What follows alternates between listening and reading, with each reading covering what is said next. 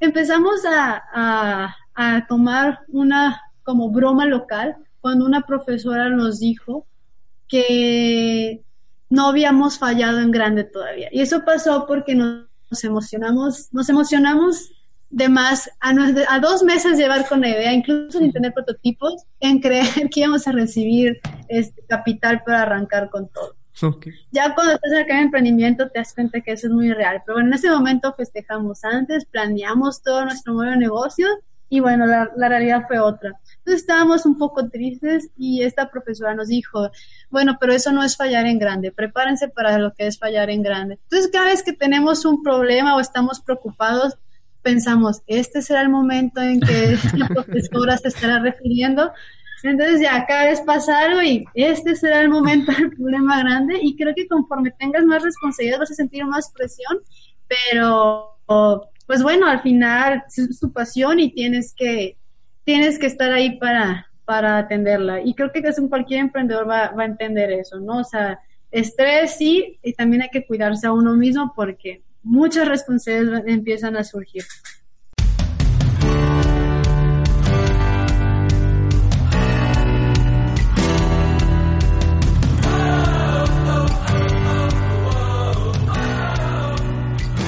Hola, ¿qué tal amigos? Bienvenidos a Bien Prendiendo. Mi nombre es Héctor Garza y espero que se encuentren muy, muy bien. Estamos comenzando el año lleno de mucha energía y muy buena vibra gracias a ustedes que están escuchando nuestros podcasts, siguiendo nuestras cuentas en redes sociales y compartiendo nuestras publicaciones.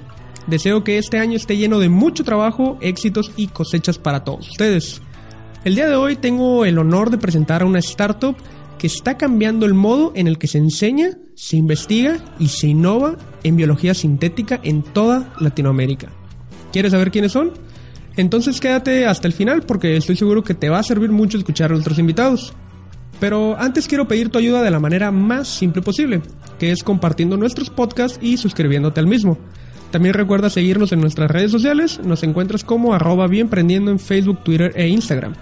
Así que sin más, comenzamos.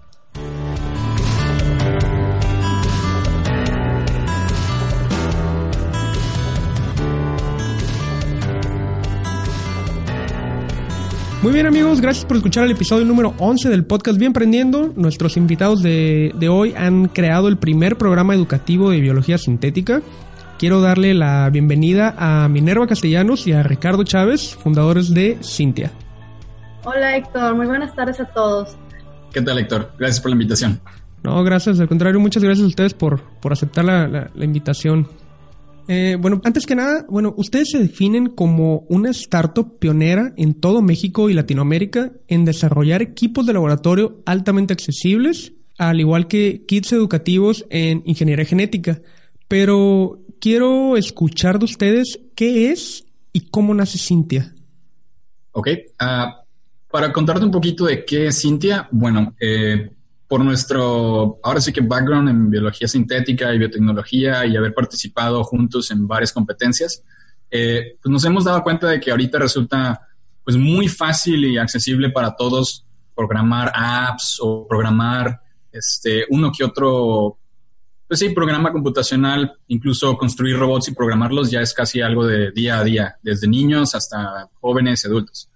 Pero eh, nosotros vimos la posibilidad de si eso ya se podía hacer, ¿por qué no podíamos hacer lo mismo con eh, organismos vivos? ¿Por qué no podemos aprender a programar eh, en México si es que ya se hace esto en países como Reino Unido, Canadá, Estados Unidos y China? Entonces así fue como empezamos eh, con la idea de la startup de, de Cintia para buscar democratizar la biotecnología y la biología sintética en América Latina y economías emergentes. Y bueno, nos hemos convertido, gracias a esto, como toda la experiencia que nos ha dado este background de biología sintética, en ya una startup, una empresa que está registrada aquí en México, y queremos facilitarlo a través de programas de educación. Entonces, bueno, te puedo contar cómo lo hacemos. Lo, podemos, lo hacemos a través de un programa que ofrece herramientas. Y estas herramientas son tanto contenido didáctico como este equipo laboratorio que hacemos nosotros hasta 20 veces más barato y esto para poder facilitar y hacerlo más accesible, porque encontramos que estaba una gran barrera, principalmente en toda la infraestructura que se requiere para la investigación en México. Es muy complejo incluso para un centro universitario o un centro de investigación adquirir tecnología o equipo, porque tenemos una dependencia al extranjero. Entonces los procesos para poderlos importar se vuelven demasiado complejos y costosos. Entonces, si aún así para un centro de investigación esto es complejo, ahora para una institución educativa lo es más. Y es por eso que nace la misión de Cintia, querer democratizar y poderlo llevar a niveles educativos para cambiar la siguiente generación este, de estudiantes y tener más científicos en el país. Ok, muy bien. ¿Y cuándo iniciaron actividades o, cuándo surgió esta idea? Claro, eh, Minerva y yo nos conocemos ya desde hace siete años, eh, trabajando en proyectos juntos en la competencia IJAM, ah, y siempre estuvimos compartiendo ideas de, de, qué nos gustaría ver en el futuro que cambiara. De hecho, fue de nuestra experiencia en participar en este tipo de competencias y proyectos lo que nos hizo ver, oye, ¿por qué es tan difícil a veces hacer esto, eh, importar este material o obtener este equipo? Y nos preguntamos por qué nadie lo había resuelto. Seis años después nos, nos dimos cuenta de que casi nada había cambiado y la verdad yo creo que resulta porque muy pocas personas deciden tomar el, reto de cambiar al menos este tipo de, problemas, que es la accesibilidad y democratización a este tipo de, tecnología. Entonces, comenzamos con la idea de nosotros hacer nuestro propio laboratorio, pero para hacer nuestro laboratorio y desarrollar nuestros proyectos, pues necesitábamos equipo, necesitábamos dinero, necesitábamos un, eh, equipo de personas también. Ah, entonces nos dimos primero la tarea de, ok, el primer problema que teníamos que resolver era hacer nuestro propio equipo. Y mi nueva te puede contar un poquito de cuando empezamos a hacer nuestro equipo, qué pasó. Sí, bueno, todo empezó por, como dice Camilo, eh, hacer este laboratorio para generar ideas de alto impacto, ¿no? Entonces mencionamos, empezamos haciendo nuestros equipos, eh, generando prototipos que eran do yourself. Encontramos o topamos con un movimiento que es el DIY Bio, donde varias personas alrededor del mundo estaban haciendo sus propios proyectos de investigación y cuando ellos requerían de equipos, digamos, una centrífuga, un sistema de electroforesis, eh, ellos empezaban a, inventar, a hacer, este, a utilizar lo que tenían a la mano para hacer pues sus prototipos para su uso personal. Entonces, bajo esto, bajo esta idea o bajo lo que venía acumulando el movimiento DIY Bio, nos dimos a, nosotros a la tarea de perfeccionarlo y de estandarizarlo para tener un producto que fuera útil y sencillo de, utilizar por cualquier persona que quisiera hacer biotecnología. Entonces, bueno, empezamos eh, indagando qué eran los equipos más usados en un laboratorio y decidimos optar por hacer una centrífuga, una microcentrífuga para separar células, eh, un sistema de electroforesis para poder separar el ADN y analizarlo y un termociclador para poder correr este PCRs, pero pues tiempo final para también hacer algunas otras eh, reacciones como clonar ADN, pegarlo, este, cortarlo. Ah, y pues en el sistema electroforesis decidimos integrar también un transiluminador para poder visualizarlo. Entonces, bueno, decidimos empezar con estos equipos porque eran los de uso cotidiano, al final en, una, en un proceso de, de laboratorio de biología molecular, muy común en, todas las prácticas de la ingeniería genética. Eh, con esos prototipos nosotros decidimos eventualmente participar también en competencias, ¿no? Al final estábamos rediseñando hardware y esto era un valor que también otros laboratorios veían porque necesitaban equipo que fuera más accesible y de bajo costo. Entonces, en 2017 nosotros nos atrevimos a ir a una competencia que se llamó Campus Party y entramos a, un hackathon en el cual ganamos la, vertical de educación, con esta idea también de generar estas herramientas con uso educativo. Ya para en 2018 comenzamos nuestra aventura como emprendedores vendiendo nuestros primeros prototipos que se distribuyeron en, a, hasta 20 usuarios entre ellos algunos centros de investigación, escuelas o empresas también, emprendimientos que iban iniciando su etapa de, desarrollo y necesitaban de equipo que ellos pudieran utilizar para ello. Entonces ya nuestra parte, esta es una parte de este, ya nuestro camino emprendedor que nos llevó a lo que ahorita es Cintia, como una empresa que se enfoca en la educación STEM, pero somos el capítulo de la tecnología, el capítulo de biología sintética, que ahorita te podemos compartir más de esta trayectoria de emprendimiento. Ok. Y fíjate, ahorita que mencionas el, el evento del Campus Party, y creo que fue cuando yo me enteré de Cintia, o sea, como que hubo muchas publicaciones en ese entonces, en el 2017, y, y, me llamó mucho la atención su proyecto y los empecé a seguir desde entonces. Pero ahorita que, eh, que hablas de, educación, mm, ¿desde qué edad recomiendan que los jóvenes aprendan de biología sintética? Claro, este, para esta parte de biotecnología, biología sintética, curiosamente en mi caso me ha tocado impartir clases en preparatoria y en universidad. Entonces, en un principio eh, nos queríamos enfocar a, esos dos, donde yo ya tenía experiencia y eh, un poco sobre conocer qué es lo que ya se enseña en México, eh, tanto en preparatorias públicas, privadas, para tratar de responder nosotros esa misma pregunta. ¿Desde qué edad podemos enseñar esto? La verdad es que ahorita nos hemos dado cuenta en talleres que hemos impartido que el interés va más allá de preparatoria, sino también hemos tenido personas de secundaria que ya tienen una idea sobre química, biología y quieren ahora sí que saciar su interés por qué es esto de la biotecnología, qué es esto de la biología sintética, que han asistido a talleres que hemos impartido. Entonces, actualmente nuestro enfoque y nuestro material está dirigido a preparatoria y universidad, pero estamos buscando en un, corto tiempo eh, eh, migrar también a secundaria. Eh, el tema de primaria ya sería un poco más ambicioso, este, por la idea de tratar de ver cómo entramos, si somos una actividad extracurricular o formamos parte del currículo de lo que se enseña. Entonces todavía lo estamos analizando. Pero en nuestro equipo, para tratar de responder a esa pregunta, contamos con eh, una persona excelente que es Ever, que él es la persona que se está encargando de la parte pedagógica. Actualmente está estudiando su doctorado y su enfoque es básicamente eso, cómo enseñamos de manera efectiva biotecnología y biología sintética. ¿Y cómo sus programas y equipos ayudan al estudio o comprensión de la biología sintética en los usuarios? Ahorita lo que estamos lanzando es una secuencia didáctica en la cual nos basamos en la manera en que aprenden los jóvenes hoy en día. De hecho, este trabajo que lo desarrolla este Ever está basado en las nuevas experiencias que requieren los estudiantes para poder asimilar la información. Entonces, bueno, ¿qué ofrecemos nosotros y como para asegurar que tengan una experiencia de aprendizaje efectiva? Eh, cada módulo tiene todo el material que se necesita para hacer una práctica de laboratorio dependiendo del tema. Entonces, vienen vienen las cajas Petri, por ejemplo, si se van a tener bacterias, vienen este, micropipetas, es una versión opcional, o las asas para poder espiar, ¿no? Entonces, todos los materiales que el profesor va a necesitar para proveerlos a los estudiantes y ya la práctica vienen de esa cajita. Pero el contenido aquí valioso de cómo vamos a asegurarnos que aprendan está en un libreto, en un booklet. Y este booklet se comprende, se comprende de secciones donde se da un marco teórico al profesor. Hay un booklet de profesor donde se le sugiere y se le dice que, cuáles son los conceptos que se tienen que aprender en dicha práctica y los objetivos de aprendizaje. Posterior también vienen recomendaciones sobre más, este, más información que él puede revisar, pero la idea es que sea una, una, cuestión de una sesión muy práctica. Posterior viene, ah, vienen actividades extra, las cuales hacen que ellos reintegren o reasimilen la información como dinámicas, juegos, este, algunos cuestionarios con, este, basados en lo que ellos están viendo en el tema y se vuelve a reforzar esa información cuando hacen su protocolo de laboratorio. Entonces esto ya lo estamos distribuyendo, eh, empezamos a distribuirlo el año pasado, en el 2019, a preparatorias y estamos en el proceso todavía de medir eh, la eficiencia de aprendizaje que tiene cada módulo.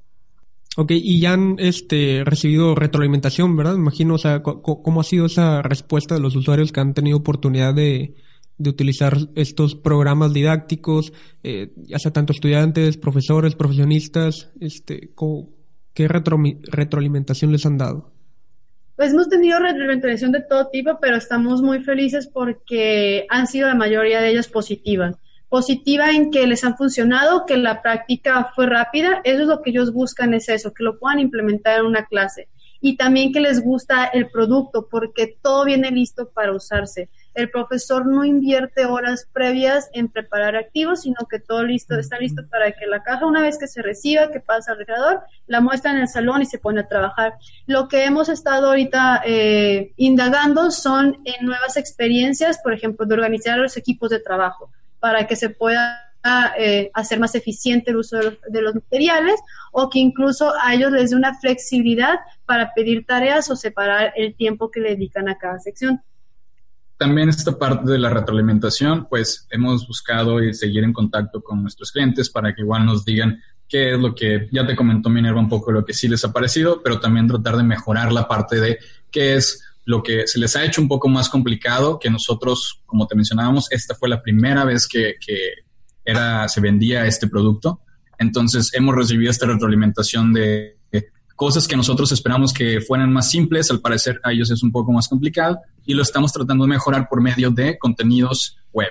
Entonces, eso es lo que nos queremos enfocar también, en que sea más fácil de entender y para eso estamos generando nuevos recursos para nuestros próximos clientes. Actualmente nos enfocamos, por ejemplo, a que sea un conjunto de temas que se apliquen en seis meses, no es lo que sugerimos. Pero entre las retroalimentaciones eh, que hemos recibido es que algunos profesores quieren ya programas de todo un año, o sea, una continuidad, incluso que ellos puedan implementar más horas a la semana de contenido relacionado a biotecnología, porque ellos les ayuda a reforzar las áreas STEM que la escuela les pide para poder cumplir con las nuevas habilidades que se requieren reforzar en los estudiantes. Oye, pues qué padre este que, que sí estén teniendo mucho interés. ¿Y han sido eh, instituciones eh, públicas o privadas o, mixtas a quienes han llegado? Sí, han sido mixtas. Este, tenemos desde preparatorias privadas, este, universidades privadas, eh, preparatorias públicas creo que aún no, pero también hemos tenido, eh, ahora sí que el Fab Lab Yucatán es uno de los ejemplos. Sí, fíjate que esto entra como otro, otra categoría de instituciones educativas, porque en sí el Fab Lab es este, un espacio donde se desarrolla innovación, tecnología, fabricación, y ellos tienen muchos programas.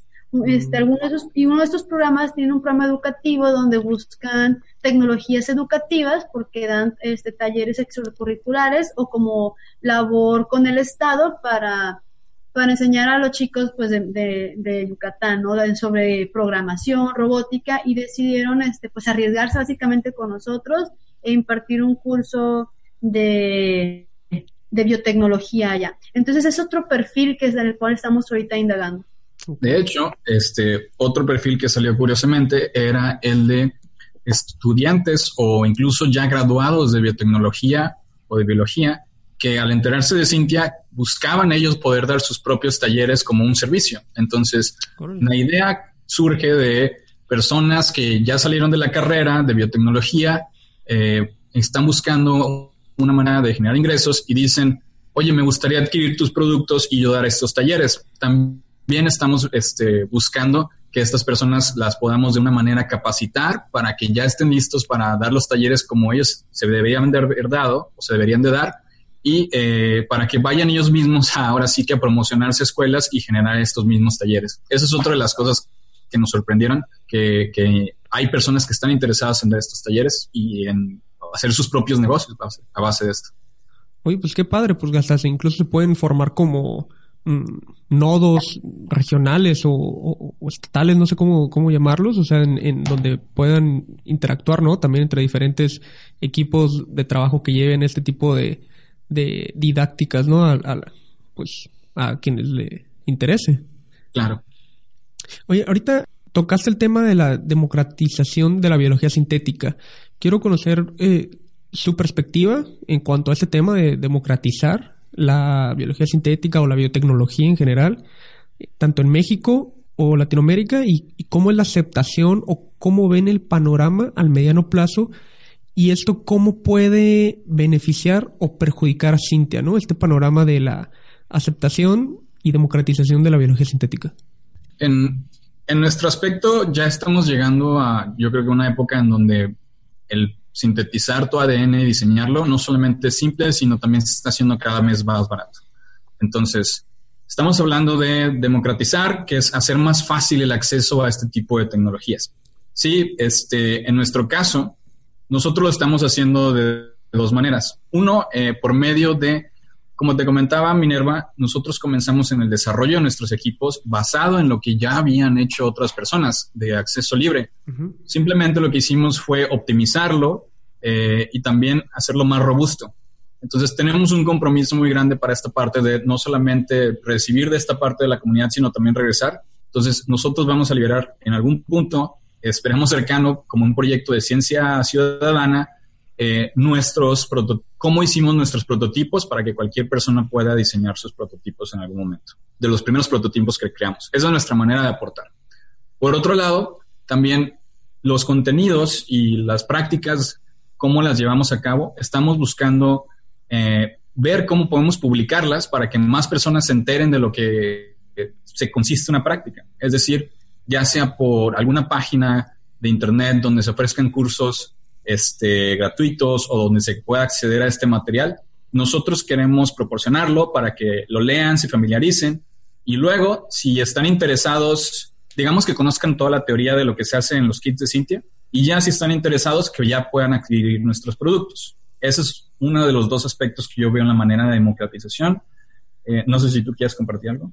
Sí, este, me gustaría pues, agregar eh, que al final va a haber una revolución tecnológica como se vio con las, con, las computadoras, todos los sistemas informáticos, ahora que ya estamos usando inteligencia artificial, bueno, se dice que puedes hacer tu app, que vas a empezar a analizar datos, ¿no? Entonces, con la biología sintética, eh, pues el camino se está viendo que va con ese rumbo, con un rumbo donde los datos que vamos a tener son datos biológicos, donde las tecnologías que vamos a tener que manejar o los equipos, vas a tu computadora y van a tener que por, tener que procesar de manera física ADN o los organismos. Entonces todo tiene que estarse estandarizando y la democratización habla también de, un trabajo robusto de, de educación, porque de esa manera queremos preparar a la sociedad para llegar a ese punto prepararlo de la mejor manera, hablando desde temas de seguridad. Entonces es, es algo muy, es más robusto, ¿no? Facilitas la tecnología, pero al mismo tiempo educas, se desmienten algunos mitos, se, se, evita que la sociedad tenga miedo y que se acepten tecnologías que al final pueden generar soluciones a los problemas que estamos viendo en el día y eventualmente pues los nuevos retos que, que como sociedad tendremos que afrontar en un futuro pues qué importante, ¿no? Esa, esa parte que mencionas de, de también hacerle cambiar de perspectiva a la sociedad, porque sabemos, sabemos que luego hay un, un, porcentaje muy alto de la población, en general, a nivel mundial, yo creo, que piensa que los científicos son malos, ¿no? Entonces, este, ese trabajo de democratización y de acercar la, la ciencia pues a, a, la sociedad, pues es, es muy importante. De hecho, ahorita que mencionas lo de los científicos son malos y este, pues sí, normalmente hasta nuestros padres, ¿no? Cuando nos, les decimos que estamos en un laboratorio y les hablamos de bacterias y lo primero que nos dicen, cuidado porque te vas a enfermar o vas a agarrar un bicho raro. Entonces imagínate los padres de los chicos donde ahora los jóvenes le empiezan a decir de, no, mamá, en mi práctica del día de hoy hicimos que una bacteria hiciera un compuesto anticancerígeno. o, o, ellos empiezan a hablar con los papás del tema de las vacunas, ¿no? Que ahorita hay una gran controversia. Entonces creo que esto es, eh, como llevando las, las herramientas como, como cuestiones educativas a otras generaciones, incluso la comunicación a las generaciones mayores, a los padres, se puede, eh, puede empezar también a hacer un cambio en la percepción que hay en la sociedad de la tecnología. Y pues es algo que de manera indirecta se está trabajando. Sí, porque luego muchos eh, pudieran llegar a hasta pensar incluso que este tipo de cosas son hasta cuestión de ciencia ficción, ¿no? Claro. Y de hecho en ese tema de, ciencia ficción, eh, hablábamos también de lo de democratización que mencionaba Minerva, no solamente a, a nivel de tecnología, sino también un poco a, a a nivel cultural, eh, nuestra misión de, compartir lo que hacemos y buscar no solamente esta aceptación, sino el entendimiento y, un aspecto más de verlo con ojos más, más, más críticos, pero también más neutrales. Nosotros llevamos a cabo una exhibición de bioarte en los últimos dos años. La primera exhibición de bioarte que llevamos a cabo fue en el 2018 en el Museo de, del Marco, el Museo de Arte Contemporánea en Monterrey tuvimos la, oportunidad de presentar una exhibición basada alrededor de la bioluminiscencia. Tuvimos organismos bioluminiscentes eh, que eh, florecían de manera natural, otros genéticamente modificados, y también agregamos ahí, eh, mostramos una cerveza genéticamente modificada que podía florecer de color verde por medio de una proteína verde fluorescente. Y Minerva tal vez te pueda contar un poco más sobre este año, como, bueno, el año pasado, el 2019, a ver, mejoramos esto y cómo decidimos seguir en este camino. Ya como dando un poco de, tracción o empezar a generar una nueva trayectoria en ese tema de, la divulgación de la tecnología y cómo llega, educamos, eh, era importante este, involucrar a, más comunidades, ¿no? Al final esto es algo de, la sociedad, no nomás los científicos. Entonces decidimos a tomar una de las oportunidades que el FONCA estaba brindando en 2019, bueno, en 2018, lanzó una convocatoria, que es la convocatoria de Arte, Ciencia y Tecnología, en la cual se buscaban proyectos que pudieran tener un impacto ya sea como investigación o como educación a través del uso de este trinomio, ¿no? arte, ciencia y tecnología. Entonces, en conjunto con este, Alejandra Díaz, por ejemplo, una arquitecta y una persona muy, muy, este, muy en contacto con el movimiento Maker y su laboratorio de, de diseño avanzado, decidimos generar una propuesta de una exhibición este, de bioarte y biodiseño eh, con piezas construidas de, con, con organismos, básicamente, cómo los organismos vivos forman parte de nuestro mundo cotidiano y, nos, o y cómo lo han hecho a través de la historia. Y también cómo son las piezas modernas están generando con esos organismos. Entonces, igual, eh, esta exhibición se llevó a cabo el, el pasado mes de octubre en el Museo de la Luz y bueno, si quieres aquí Camilo te puede contar de las piezas que estuvimos este, en exhibición y cómo fue la respuesta del público. Claro. La exhibición eh, la nombramos sinestesia, natural y sintético, y por sinestesia eh, elegimos esa palabra por su significado de cómo a veces podemos, algunas personas pueden experimentar, eh, digamos que por medio de un sentido, eh, la interpretación de otro sentido. A veces cuando decimos que huele a algún color o, o que ese color te recuerda algún sonido, a eso se le conoce como sinestesia. Entonces, nuestro enfoque este, era un poco más hacia, si tenemos sinestesia natural y sintético, queríamos ver si las personas en nuestra exhibición de bioarte podían distinguir o sentir que lo que estaban viendo, tratar de adivinar o interpretar si lo que estaban viendo era un organismo natural o era un organismo sintético, genéticamente modificado. Y curiosamente, eh, sí notamos esta, eh, esta sinestesia, este, digámoslo a un nivel este, subjetivo, porque a veces veían, en la primera parte les enseñamos un poco del mundo microscópico tenían cajas de Petri eh, montadas sobre un diseño que, generamos y en el cual los asistentes se les invitaba a tratar de, no solamente ver los diferentes tipos de, bacterias y microorganismos que estaban ahí, sino tratar de distinguir cuál de esos eran genéticamente modificados. Y muchas veces creían que los naturales, como micelios y por sus formas extrañas, les parecían que eran los sintéticos, cuando los los modificados eran proteínas fluorescentes o diferentes colores. En la segunda etapa era un poco más de ya aterrizar a, ok, este es el mundo microscópico, microscópico, pero ¿qué puedes hacer con eso? Minerva te puede comentar un poco más. Y aquí entramos a un tema de fermentación y biofabricación. Entonces, bueno, conocemos la fermentación como básicamente un proceso ya ancestral, se le puede decir la palabra porque pues fermentamos este azúcares para producir alcohol eh, y básicamente como cómo se alimenta un organismo vivo a través de azúcares para producir otro compuesto de valor.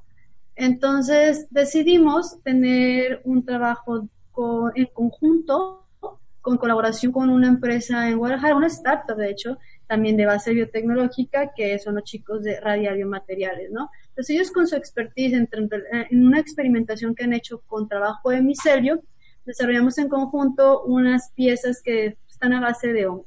O sea, el, hongo se alimenta y genera estructuras sólidas. Y se ha visto que tiene propiedades desde que este material, este no material, es muy similar o puede ser un reemplazo al unicel por su material rígido y que puede servir para industria de empaques. E incluso se le notaban propiedades antiinflamatorias. Entonces se hizo una, estructura que puede tener a lo mejor un uso arquitectónico, incluso de ornamenta. Pero la idea era mostrar a las personas lo que un organismo podía hacer en temas de, construcción. Y lo otro fue un diseño este, con kombucha. Ahorita si escuchamos kombucha pensamos en esta, en esta bebida y sus nutrientes, pero lo que hace la kombucha es una bebida fermentada y lo que está fermentando es un consorcio de microorganismos bacterias, levaduras, hongos. Que, y este consorcio empieza a generar, se empieza a acumular en, una, en la parte superior de la bebida por unas estructuras de celulosa. Entonces eso es lo que se le conoce como la celulosa bacteriana, que adquiere una, como una apariencia como de cuero, por ejemplo, o un papel. Entonces, dependiendo de sus grosores o como maneje, se convierte en un material que ahorita entre lo que pudiera ser puede ser un reemplazo a los a las pieles, por ejemplo. Entonces ha habido hay, hay experimentaciones y tuvimos la colaboración con una diseñadora y con el Pablo Yucatán con la diseñadora Melina este, Corgortia de Críptica y ella nos desarrolló unas prendas a base de kombucha, aparte de que mostró muchas intervenciones desde su percepción como diseñadora, cómo puedes intervenir un material, por ejemplo, en la industria textil. Y bueno, eh, esta etapa comenzaba con fermentación, como te había mencionado Minerva, y la concluimos eh, ahora sí que con bueno, mi eh, pieza favorita, que era la cerveza fluorescente, que pudimos volver a, generar. Esta vez la pudimos montar de una manera más artística, agradable al ojo, donde varias personas tuvieron o pudieron ver cómo cambiaba de color cuando estaba siendo excitada por luz ultravioleta y cuando no, para que ellos mismos pudieran experimentar que esto en verdad era un producto eh, biotecnológico la veían cuando no estaba bajo la luz y decían, es una cerveza normal, pero una vez que se excitaba, eh, la molécula, en este caso, ya generaba el color verde. Y eh, la última sección ya se enfocaba un poco más en biología sintética, en mencionar cuál era, ahora sí, todo el potencial de, de los productos que se, que se, habían presentado ya. Y pusimos lo que era en este caso un búnker, que era una habitación totalmente oscura, eh, llena de vidrios reflejantes, donde montamos tres diferentes tipos de proteínas fluorescentes, rojas, azules, verdes, y donde las personas pudieran así que sentirse envueltas en, esta, en este fenómeno de la bioluminiscencia, producto de pues un, diseño de un ADN sintético. Además de contar con las piezas de el artista. Y bueno, estamos hablando que esto es de comunidad y de sociedad, ¿no? Entonces, hemos, eh, curiosamente hemos visto mucho el interés de artistas, diseñadores, comunicólogos, gente de otras áreas que nosotros como nuestro background, a veces muy cerrado en biotecnología o ciencias, que están muy, muy interesados en la tecnología, porque al final la tecnología es para todos. Entonces, hubo este, un artista que es Sebastián Lazos, que tiene un, este, un movimiento que es el ciencismo, que es básicamente él lo que hace, estudia mucho sobre un tema de ciencia o tecnología y después lo, lo porta en un, lo, bueno, lo proyecta en una pintura que él desarrolla. Entonces él empezó a investigar mucho sobre los temas de ingeniería genética, por ejemplo, de la tecnología de CRISPR, y decidió plasmar en una serie de, de pinturas su entendimiento por esos temas y cómo de manera, pues cómo afectan realmente al mundo y a las personas, ¿no? Tuvimos su, contamos con una de sus piezas en la exhibición y bueno, concluimos con una sala ya más de información hablando de, de temas como de ciencia ciudadana, cómo entra la biología sintética o cómo gracias a la democratización se está permitiendo que haya más proyectos de ciencia ciudadana. Pues qué, interesante, me hubiera gustado poder estar ahí para, para verlo. ¿Van, ¿Van, a continuar con esta exhibición este año? ¿También la, van a organizar? Se, es lo que se está planeando. Realmente queremos verlo como una iniciativa de, divulgación de la tecnología y la ciencia. Y realmente, pues este es un proyecto que eh, tiene una página internet. Ahí pueden ver el resumen o, lo mejor básicamente que se vivió en la exhibición. Se los vamos a estar compartiendo. Eh, y pues bueno, ahí viene este, todos los agradecimientos porque no fue un proyecto de así de Cintia, un proyecto este de laboratorio, o sea, realmente fue un proyecto que hicimos varias comunidades, este empresas o emprendimientos de diseño como Proyectil o como Random, por ejemplo, que se sumaron, sumamos esfuerzos y pues es un es una iniciativa, es un es básicamente un grupo de personas que tiene este amor por la ciencia que decidió poner tiempo y esfuerzo para que esto se hiciera posible. Entonces te compartimos eh, la página para que este, más personas puedan ver lo que se llevó a cabo en esta exhibición. Ok, perfecto.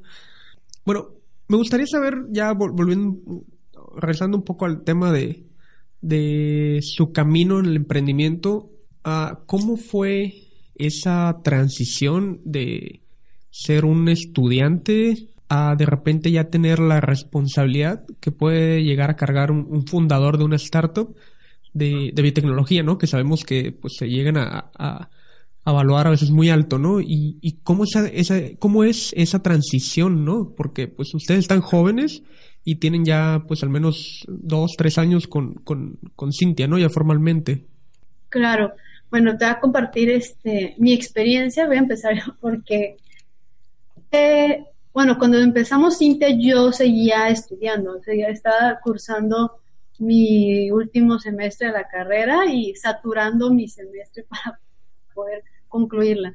Y realmente es un perfil muy pesado o complejo, porque tienes tu perfil como estudiante con responsabilidades, pero al mismo tiempo ya quieres hacer cosas este, y quieres volverte emprendedor. Y entonces este perfil, bueno, yo me empecé a dar cuenta de que yo quería hacer cosas, quería hacer proyectos, creo que desde mi participación en IGEM, que a lo mejor también Ricardo te puede compartir cómo fue esa experiencia, pero en esa competencia mucho se enfoca o, bueno, se basa en que soluciones una problemática, ya sea local o global, ¿no? Entonces, eso es muy similar con el camino del emprendimiento, cuando, vas cuando estás haciendo tu trabajo de generación de, de idea, pues te usan todos sus entrenamientos o el por qué es que haya un problema que resolver. Entonces estás trabajando en que hay un problema que resolver y que muchas personas se ven afectadas por ese problema. Entonces era algo que nosotros ya veníamos, pues, estábamos en, ¿cómo se puede decir? Tenemos la experiencia quizás por los proyectos de la competencia, buscar problemas y encontrarles la mejor solución. Y así como emprendedores, eso, eso empezó este, el proyecto. Estamos en nuestros primeros programas y nos decían, bueno, ¿cuál es su problema? Y realmente, primero era nuestro, era personal, pero nos dimos cuenta de que afectaba más y realmente las, las personas que les afectan se convierten en tu mercado. Entonces empezamos a, hacer esa traducción de lo que ya hemos visto en un problema de investigación que tenía impacto a hacerlo como un negocio. empezamos a, a emparejar cosas que ya hemos vivido en el desarrollo de proyectos.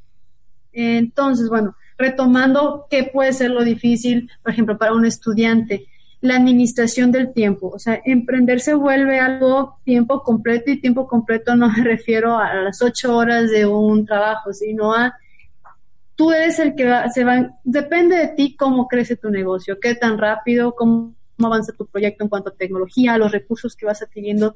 Tienes que estar, digamos, en mil cosas. Y es por eso que tienes que tener al mejor equipo de trabajo, tienes que tener personas en que confiar y en que puedes este, eh, soltar responsabilidades. Entonces, como estudiante, beneficios, bueno, cuando eres estudiante estás rodeado de más compañeros y entonces ahí puedes aprovechar para saber quién va a ser tu equipo emprendedor. ¿Por qué? Porque ya viste experiencias con ellos, trabajando en proyectos, estando en competencias, ya sabes cómo ellos eh, trabajan o o son capaces de ejecutar acciones. Y ese fue el caso entre Ricardo y yo, ¿no? A través de nuestra experiencia en esta competencia en alguien, nos conocíamos cómo trabajamos y fue la manera en que nosotros, pues, empezamos Cintia, porque confiábamos en nuestro trabajo y teníamos una visión que compartir.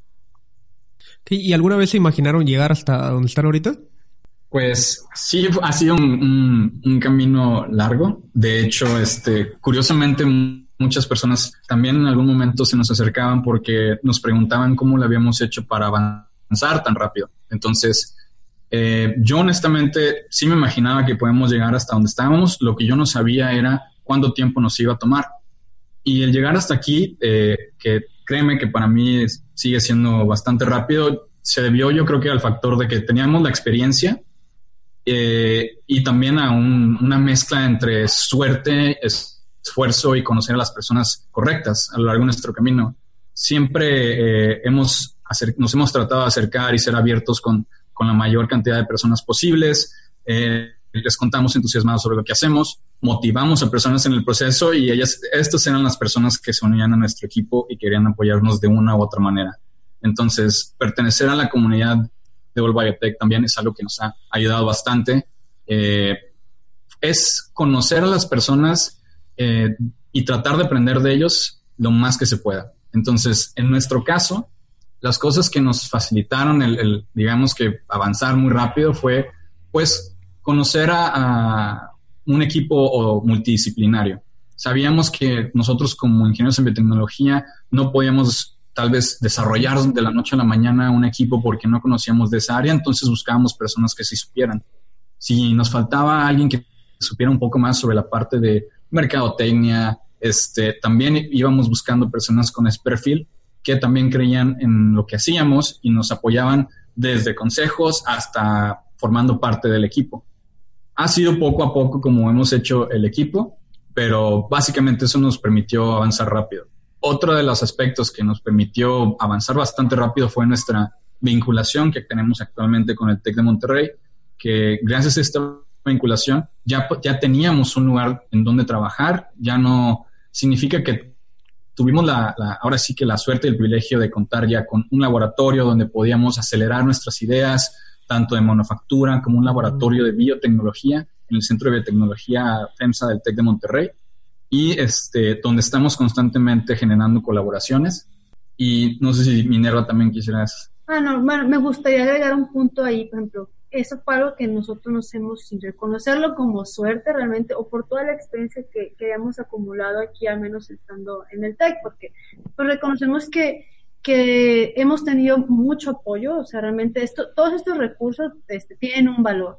O sea, un valor que puedes decir, bueno, ocupo un espacio para hacer mis prototipos, ¿no? Entonces, pues no vas empezando, mejor no tienes el capital para rentar, pero nosotros afortunadamente profesores, coordinadores este, de, programas aquí en el tecnológico, eh, nos conocían de nuestros, nuestros, anteriores proyectos y nos recibieron bastante bien cuando les hablamos de la idea que teníamos y pues iniciamos en, en un espacio de innovación y de prototipado. Algunos de ellos este, nos compartieron materiales, este, asesorías, que realmente el conocimiento de otras personas también nos encaminó y quizás nos evitó algunos problemas. Entonces, el, factor de los recursos es muy importante y el hecho, lo que has hecho básicamente como estudiante o antes relacionado a tus proyectos, te puede dar esas conexiones o recursos que van a hacer que tu proyecto se pueda desarrollar de una manera pues, más eficiente o más rápida creo que otro de los factores que a lo mejor ya, esto, bueno, ahora vamos a hacer momento de la parte de estudiantes, ¿no? Entonces, bueno, ya brincamos a lo mejor de, de esta idea de que ya la parte como estudiante, ahora sí, 100% emprendedor, ¿no? Y creo que uno de los trabajos más difíciles del emprendedor es conseguir el capital. Entonces, eso es como otro de los, pues, retos que, topas, que tuvimos que tomar estando de, viviendo una vida a lo mejor muy académica a lanzarnos a hacer que nuestros sueños hicieran realidad. Sí, este enfoque relacionado a fondos este, ha sido bootstrapping desde el principio. Eh, sí, Minerva y yo estamos y estudiamos en el TEC de Monterrey, eh, pero cabe mencionar que ambos éramos becados, ambos, este, digamos que no somos personas que cuentan con bastantes recursos por sí solos. Entonces, el momento de cómo comenzamos nosotros a fondear esto fue principalmente por concursos, convocatorias. Ah, incluso cuando estaba el INADEM también tuvimos la oportunidad de contar con un apoyo de ellos y también el apoyo de, nuestros padres y familiares, así como básicamente nuestros maestros que desde que nos donaban material o nos apoyaban con su consejo. Entonces, sí, la parte de, de, capital, yo, bueno, lo menciono hasta el final porque a veces creemos que con dinero se soluciona todo, pero creo que los dos puntos que mencionábamos de tener un equipo adecuado, y a veces este otro tipo de recursos que no nos damos cuenta, como el simple hecho de contar con un lugar y con la asesoría y mentoría adecuada, a veces son más valiosos que tener dinero y no saber administrarlo y no saber qué hacer con esto. Entonces, ha sido mucho de con nuestros ahorros, con lo que habíamos incluso trabajado en medio tiempo, se lo dedicábamos a Cintia y así fue como poco a poco fuimos creciendo hasta lo que somos ahora. Qué interesante, no había, no había tenido la, la, oportunidad de escuchar que alguien me comentara esa parte, ¿no? De, de, que no todo va a ser el dinero, ¿no? Para que funciones y, y pues lo que resalta, ¿no? De tener equipos también multidisciplinarios y todo ese apoyo con el que contaron de, de espacio, este, asesoría, pues, me da gusto, ¿no? Me da gusto que, qué bueno que tuvieron esa oportunidad y que ojalá a todos se, se les presente así. También al inicio, bueno, comentaste un poco sobre las barreras a las que se enfrenta este, en general eh, la, biotecnología, que son la, la, infraestructura, los costos de, generar o, de traer equipos o importarlos, la dependencia tecnológica que tenemos de otros países, pero ¿qué otras barreras o a qué otras barreras se ha enfrentado su startup o en general las startups en Latinoamérica?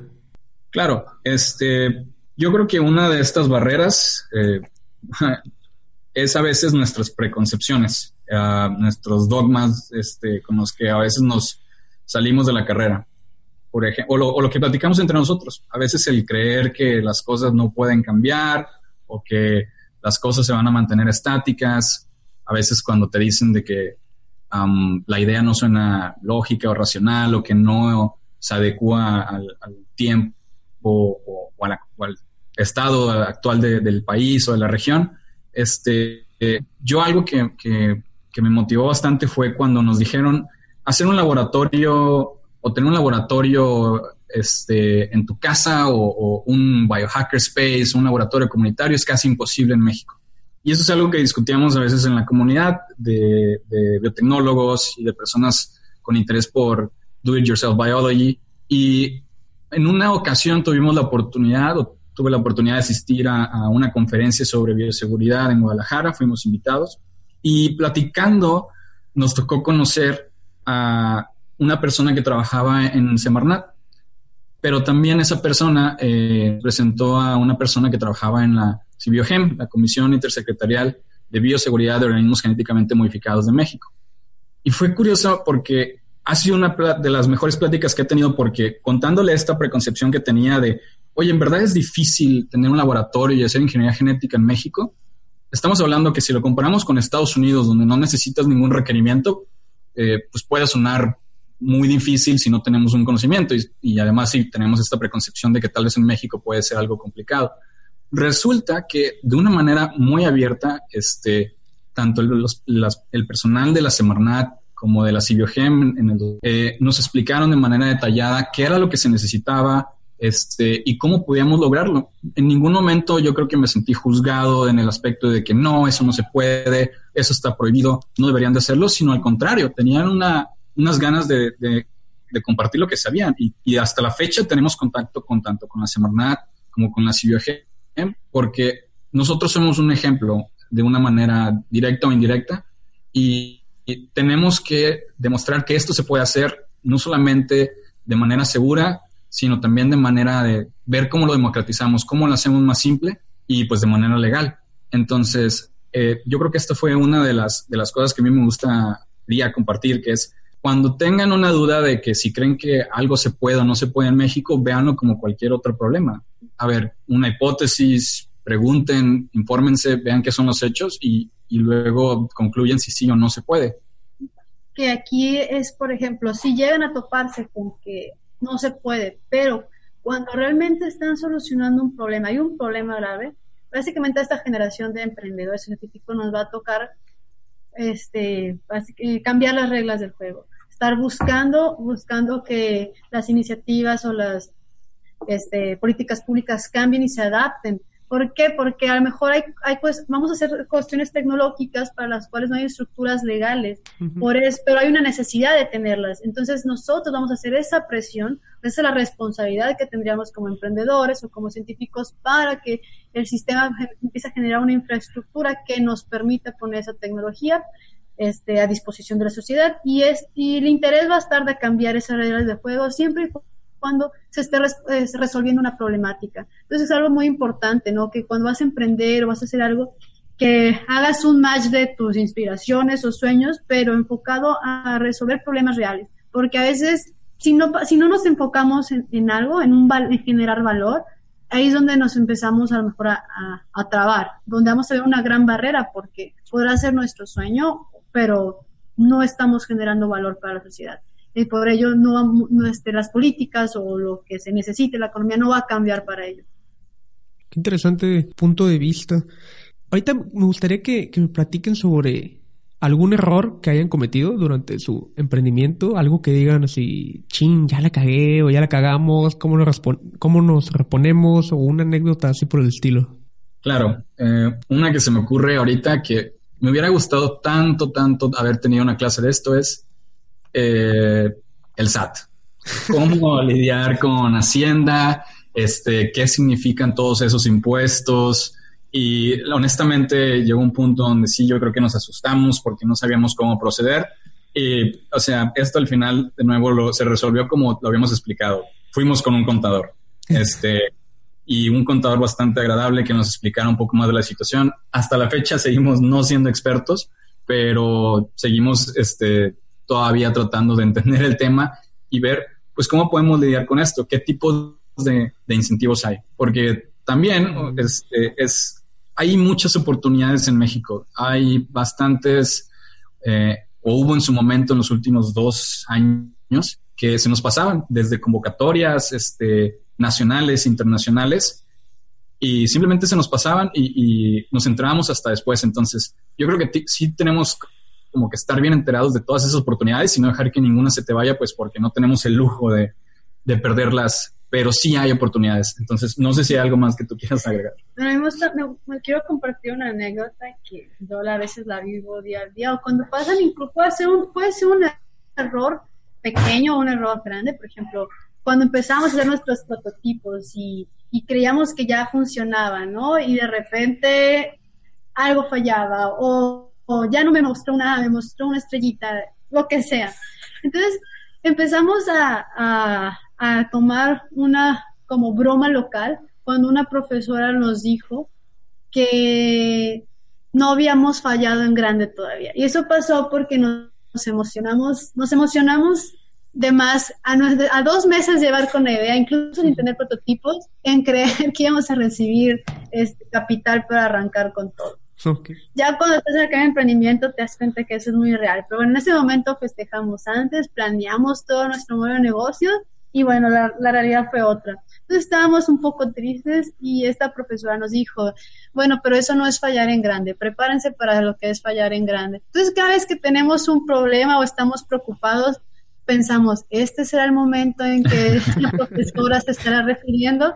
Entonces ya cada vez pasaron y este será el momento del problema grande y creo que conforme tengas más responsabilidad vas a sentir más presión, pero pues bueno, al final es tu pasión y tienes que, tienes que estar ahí para, para atenderla. Y creo que cualquier emprendedor va, va a entender eso, ¿no? O sea, estrés sí, y también hay que cuidarse a uno mismo porque muchas responsabilidades empiezan a surgir. Es que bueno, e, e, ese tipo de, anécdotas son las que queremos contar para que, pues quizá algunos emprendedores, pues están ahí, ¿no? Con la idea en la cabeza y no dan el paso por miedo a, a lo mejor ya hasta se ponen a, se, anticipan, ¿no? A algún problema de, ay, no, es que me van a cobrar mucho de impuestos incluso y no, no quieren aventarse el paquete o no sé, ¿no? Entonces, creo que aquí lo, lo importante o el mensaje es, pues, hacerlo, ¿no? Sí. Y eso es muy importante, ¿no? A veces también discutir en equipo cuándo es bueno tomar una decisión rápida, o sea, tomar decisiones que, que te hagan avanzar, pero también cuando son momentos para, para tener una planeación, para como medidas de seguridad, por ejemplo. Entonces, todo eso, si tienes un equipo y se empieza a hacer este, este diálogo, es lo que te hace avanzar al final es dar el paso, o sea, sin temor. Y si te hace caer, fue el primer escalón, no te va a doler tanto, pero ya te va a ir preparando cuando llegues a un escalón más alto y si te vas a caer, ya sabes cómo a lo mejor agarrarte de algo. ¿Por qué? Porque ya llevaste una preparación a lo mejor de errores. Solamente lo que sí se recomienda es siempre mantener la seguridad de tus usuarios, de tus clientes, o sea, no comprometer la estabilidad de tus clientes, es lo más importante. Nosotros, como sea, nosotros, pero realmente tenemos que cuidar al cliente. Eso es como lo único que diría que cuando se vayan a tomar decisiones se piense en ellos. Y la importancia de la tolerancia a la frustración, ¿no? Uy, sí.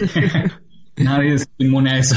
Pero sí, es, es algo que el, creer en tu proyecto y tener el equipo adecuado te ayuda bastante a lidiar con eso. Muy bien. Bueno, chicos, ah, bueno, antes de terminar, eh, ¿Dónde podemos adquirir sus equipos y los módulos didácticos que ofrecen? Eh, tenemos una página, desde un sitio web que está como cintia.com y ahí pueden encontrar parte del catálogo. De hecho, estamos actualizando el catálogo. Ahorita estamos dándole bueno, a, las redes sociales como Facebook. Eh, ahí los correos, ahorita nos estamos manejando por solicitudes en correos para ponernos en contacto. Entonces está contacto arroba cintia.com, es el principal, y ya podemos este, nosotros este, pues responder sus inquietudes o sus comentarios o si quieren adquirir equipo. Pero también en nuestro sitio web, eh, hay, si estás interesado ya formalmente en algo, hay una hoja de registro, la cual te pone en contacto directo para que atendamos, te atendamos por una llamada o podamos ver pues si necesitas a lo mejor algún demo. Este, que ahorita estamos trabajando en, en una serie de, de, demos que van a ir en esta temporada, sobre todo para el sector de, la de educación, ¿no? Con preparatoria. Muy bien. ¿Y sus redes sociales para que nuestros amigos de Bienprendiendo le pongan pausa el podcast ahorita y vayan y les den follow?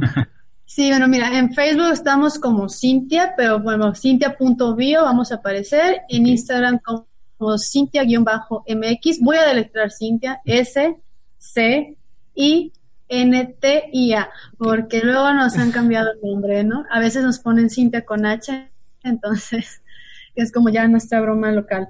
Pero principalmente estamos en Facebook, este, en Twitter y en Instagram también estamos como cintia.vivo. Ok. Y bueno, ya por último, si tú Querido amigo emprendedor, llegaste hasta este punto en el podcast, entonces eres uno de los afortunados que tendrá la oportunidad de participar en el sorteo de un regalo que nos tienen nuestros amigos de Cintia, que es... Claro, para este, nos gustaría pues agradecerles a, los que han estado acompañándonos a lo largo de, pues, de esta exhibición. Eh, vamos a dar un mystery box con mercancía de Cintia. Eh, en este caso, pues no les vamos a decir qué es, sería una sorpresa como agradecimiento este, por invitarnos y por estarnos escuchando. Entonces, la dinámica consistiría en... La dinámica, bueno, eh, esta la vamos a poner ahorita. Eh, bueno, pues para que eh, tengan la posibilidad de ganar este Mystery Box, entonces tienen que hacer lo siguiente. Solo pongan mucha atención, que está muy sencillo. Es básicamente compartir el enlace de este podcast en cualquiera de las de las plataformas donde lo estén escuchando, ya sea ebooks, Spotify o Google Podcast.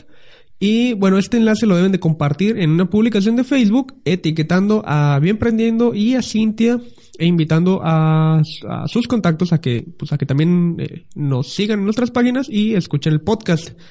Y pues bueno, el, ganador se obtendrá mediante un sorteo en vivo, como es de costumbre, y lo, bueno, tendremos una lista de todos los participantes que hayan compartido este enlace a este episodio en particular y que nos hayan etiquetado, en la publicación.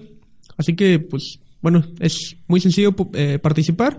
Eh, la fecha límite es hasta el 20 de enero del, 2020 a las 4 de la tarde, hora del centro de la Ciudad de México. Y bueno, el sorteo se realizará ese mismo día a las 8 de la noche. Pero eh, más bien les quería, les quería preguntar a ustedes si estará limitado a solamente la ciudad de Monterrey o, todo México.